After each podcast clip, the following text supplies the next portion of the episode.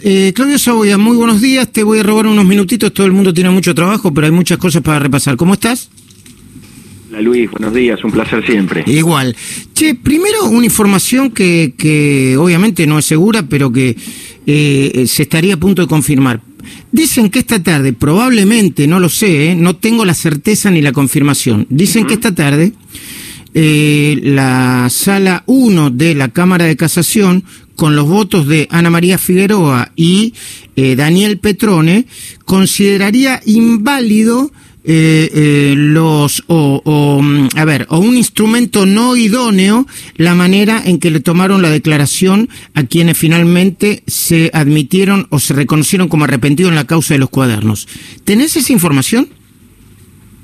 Tengo esa información, pero viene matizada de trascendidos, Mm. porque hasta ayer, eh, viste que hubo una versión fuerte que iba a suceder, ahora que puede pasar hoy, y tampoco tengo tan en claro que ese sea la votación. Descartar el voto de Ana María Figueroa, que va a votar lo que le convenga al kirchnerismo, como hizo siempre. La verdad que en eso no no no se corrió un milímetro jamás, este, ni, ni siquiera durante el gobierno de Mauricio Macri, de cualquier cosa que pudiera beneficiar este, o que pudiera interesarle algún funcionario kirchnerista, ni hablar a Cristina Kirchner.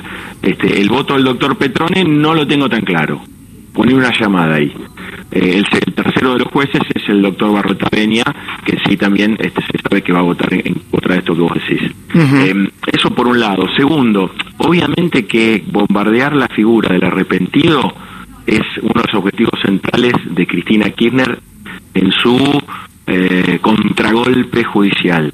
¿Por qué? Porque este, eso complicaría o demoraría un montón de causas que están llenas de otras pruebas igual. Esto es importante destacar también, Luis. Eh, en este caso sería una, una cuestión, si la declaran inválida, porque uno de los caminos es tratar de declararla inconstitucional. Eso es muy difícil. Sí, sí, te, me, me dijeron, a ver, lo que me dijeron a mí es que si este fallo se confirma, Raúl Ple eh, lo apelaría, eh, la sala puede decir que sí o que no, y eventualmente se puede llamar a un plenario de jueces de la casación, que son 12, para, para discutir sobre la constitucionalidad.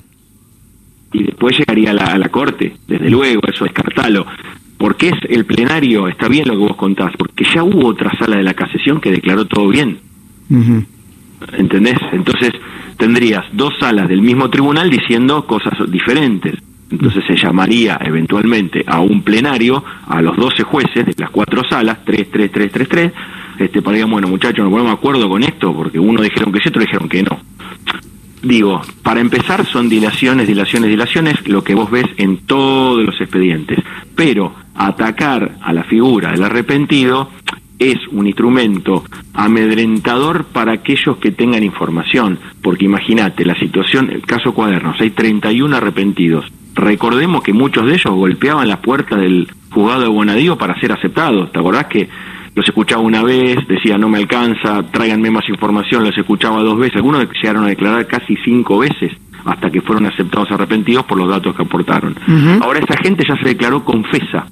Dijo, yo participé en un delito, este fue mi aporte, y espero, gracias a esta ley, tener un beneficio cuando sea el juicio oral, una reducción en la, en la condena Entiendo. que me eh, Ahora, ¿qué pasa con esa gente? Claro. No, no, bueno. Sí.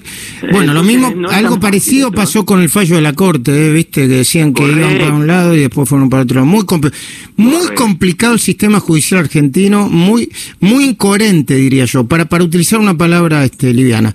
Eh, eh, otra pregunta, la, el dictamen de la Comisión Veraldi o de la Comisión este, de la Reforma Judicial. Sí. Bien, bueno, vos sabés que tenía un montón de temas, estábamos todos muy pendientes en su momento de lo que iba a decir respecto a la Corte Suprema de Justicia.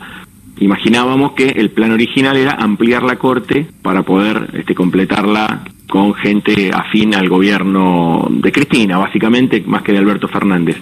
Bueno, el dictamen conocido ayer, que fue presentado anteayer ante el presidente, dice que por ahora no sugiere directamente ampliar la Corte, sino crear un, por lo menos un tribunal previo a la Corte, que para el caso funcionaría más o menos igual, porque si vos pones otro tapón en el medio, eh, bueno, podés filtrar las cosas que llegan a la Corte, de hecho la desagotás de trabajo, eso sería positivo, pero también, primero, quién llena de nombres esos supuestos tribunales intermedios nuevos que se crearían, y eh, según la canilla que tengan en sus manos para abrir o cerrar el grifo, eh, pueden detener las, las causas que eh, antes llegaban hasta la corte y tenían un tratamiento que podía no ser el mejor para el kirchnerismo. Entonces hay que tener un foco ahí.